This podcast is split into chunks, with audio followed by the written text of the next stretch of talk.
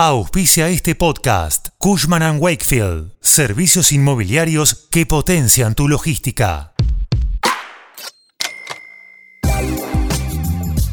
Una encuesta publicada por Giacobbe Consultores releva cómo ve parte de la opinión pública al expresidente y fundador del PRO, Mauricio Macri, en el marco de su rally mediático por el lanzamiento de su nuevo libro ¿Para qué? Te cuento todo a continuación. Soy Fernando Bolán y esto es Economía al Día, el podcast de El Cronista, el medio líder en economía, finanzas y negocios de la Argentina. Seguinos en nuestro canal de Spotify y escuchanos todas las mañanas. El expresidente Mauricio Macri vive días de gran protagonismo mediático en el marco del lanzamiento de su libro ¿Para qué? ¿Para qué? Si así estamos bárbaros en el que detalla parte de su experiencia previa en la política, a la vez que detalla un posible camino hacia el denominado segundo tiempo.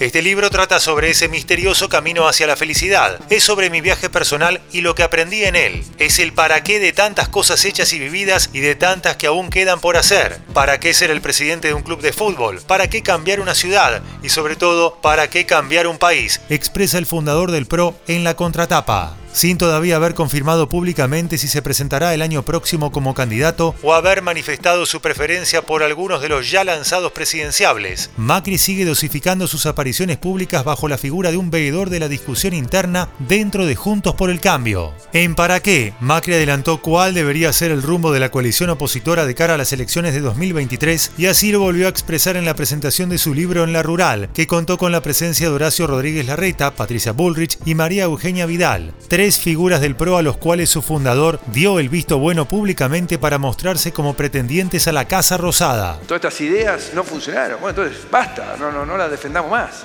Vamos por algo nuevo. La imagen de Macri. Tras refugiarse durante los primeros meses de la asunción de Alberto Fernández, el expresidente volvió a cimentar su figura pública con apariciones graduadas. Dos años después, la evolución en la pasión de su discurso aumentó significativamente, al punto de insistir en la privatización de empresas estatales y ofuscarse al enumerar las políticas que se podrían haber realizado con el costo de su estatización. ¿Dónde mierda están las prioridades? Entonces a mí no me corren más. No nos pueden correr más, ningún progre nos puede correr. Ese discurso progre cínico no me lo banco más, no me lo banco más.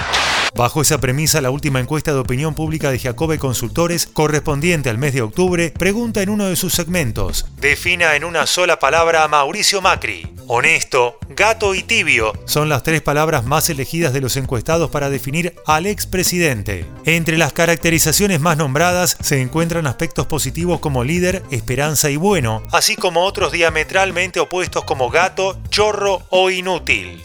La encuesta, que tiene un margen de error de 2% y relevó entre el 6 y el 10 de octubre a 2.500 personas bajo un formulario a dispositivos móviles, también hizo un relevamiento en la imagen de los principales referentes políticos en el plano nacional. El estudio también refleja que Patricia Bullrich es la dirigente con mayor imagen positiva con un 39,8%, seguida por Javier Milei con 33,6% y Mauricio Macri con un 28,6%, mientras que Alberto Fernández acumula un 72,7% de desaprobación seguido por Cristina Kirchner con un 71,6% y Sergio Massa con un 66,4%. Son los tres políticos con mayor desaprobación entre las 10 figuras relevadas. Un caso particular es el del expresidente de Cambiemos que tiene un 28,6% de imagen positiva, 23,5% de regular y 46,3% de negativa.